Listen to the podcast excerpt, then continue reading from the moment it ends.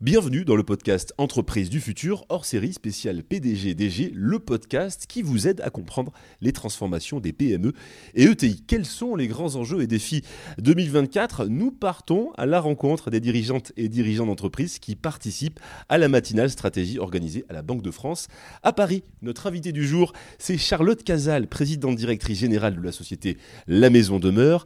La Maison Demeure est spécialiste de l'impression numérique sur cuir depuis 2014 on va parler au cours de cette rencontre de Made in France et d'enjeux de développement. Bonjour Charlotte, comment allez-vous? Je vais très bien, merci beaucoup. Alors Charlotte, votre manufacture est installée à Roubaix. Vous comptez une vingtaine de salariés et vous avez inventé un nouveau métier de design du cuir. Comment la maison demeure se distingue-t-elle sur son marché? Alors, c'est pas tout à fait exact. Je n'ai pas inventé un, nouveau métier, mais plutôt un business model, en fait. Donc, nous, on a effectivement construit euh, notre activité autour de l'impression numérique initialement, puis euh, en réalité on a élargi le métier de manière à utiliser les machines, les machines industrielles, comme des outils vraiment d'expression en fait, pour nos clients évidemment. Euh, aujourd'hui l'activité est découpée en trois départements un département studio, un département industrialisation et le département production. Et en réalité, c'est la façon dont on aborde ce travail et la façon dont on harmonise ces départements qui ont euh, effectivement créé une identité propre à la maison de demeure. Alors tout l'enjeu de la créativité, de votre activité, réside dans le développement de nouveaux procédés et donc de développement euh, de technologies spécifiques.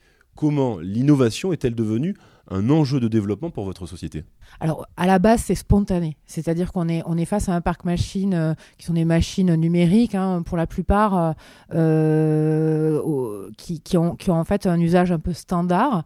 Et donc, naturellement, en fait, on rentre au cœur de la technologie.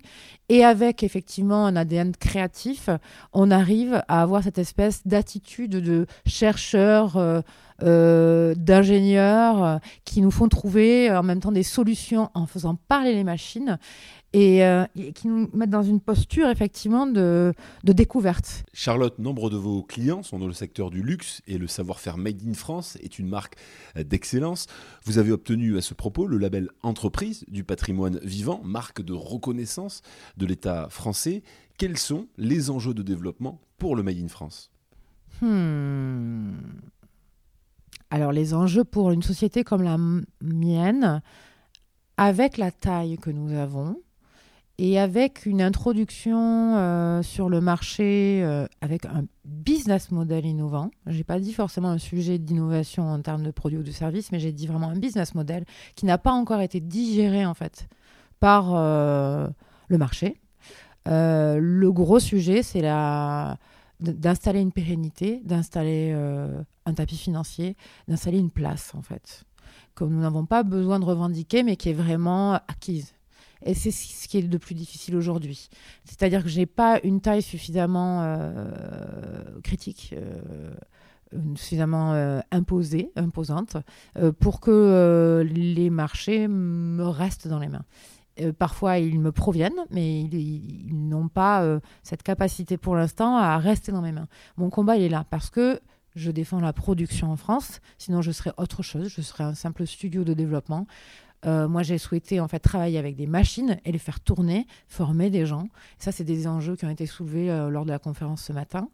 et mon souhait le plus profond, c'est de garder le travail chez nous. Et aujourd'hui, effectivement, c'est très compliqué. La concurrence étrangère nous fait euh, vraiment mal, ou alors des choix industriels qui nous mettent hors du jeu, euh, parfois dedans, parfois pas. Euh, ce qui est sûr, c'est que notre séduction autour de la question de la créativité et de l'innovation font que on est là, on est dans le paysage, on est identifié, effectivement, on a, des clients extrêmement prestigieux. Mais aujourd'hui, mes enjeux, c'est des enjeux de pérennité, de croissance. Et pour cela, il faut vraiment qu'on entende notre discours de le savoir-faire français, euh, à forte valeur ajoutée dans mon domaine spécifiquement, et je ne parlerai pas pour d'autres choses que mon domaine spécifiquement, a besoin d'une reconnaissance, a besoin d'un soutien pour que nous puissions nous, euh, nous asseoir en fait dans le paysage français et créer de l'emploi. Charlotte, nous sommes réunis ici à la Banque de France euh, pour parler stratégie spéciale PDGDG. Quelle est pour vous la grande priorité? J'ai bien dit la grande priorité de transformation pour les PME et ETI en 2024 alors, je dirais à la question de la transformation.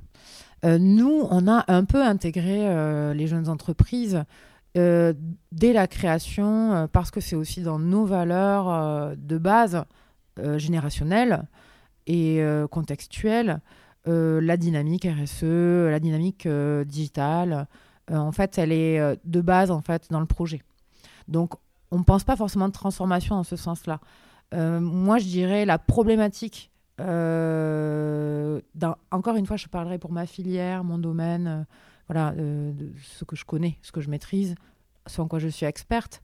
ça va être plutôt le travail en réseau, mais pas forcément le réseau business. non, j'entends par là le réseau de travail, de, de pouvoir collaborer, confronter nos problématiques, se parler de nos difficultés, de nos réussites, euh, et travailler de manière solidaire. Aujourd'hui, en fait, la France, euh, dans mon secteur, euh, n'a pas la capacité d'avoir regroupé d'un point de vue géographique, en fait, les métiers.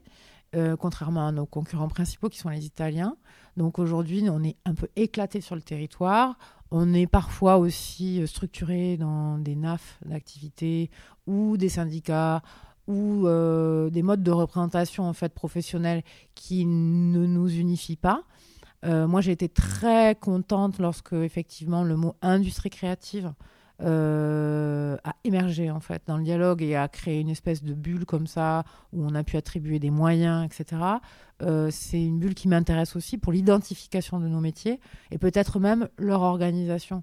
Parce que l'isolement, c'est vraiment la, je pense, une chose qu'il va falloir combattre dans les temps à venir. Donc ça serait peut-être euh, la plus grande problématique de transformation, mais pas comme on l'entend aujourd'hui et comme on l'a entendu dans la conférence ce matin. Dans, dans mes problématiques à moi, c'est plutôt là que ça se situe.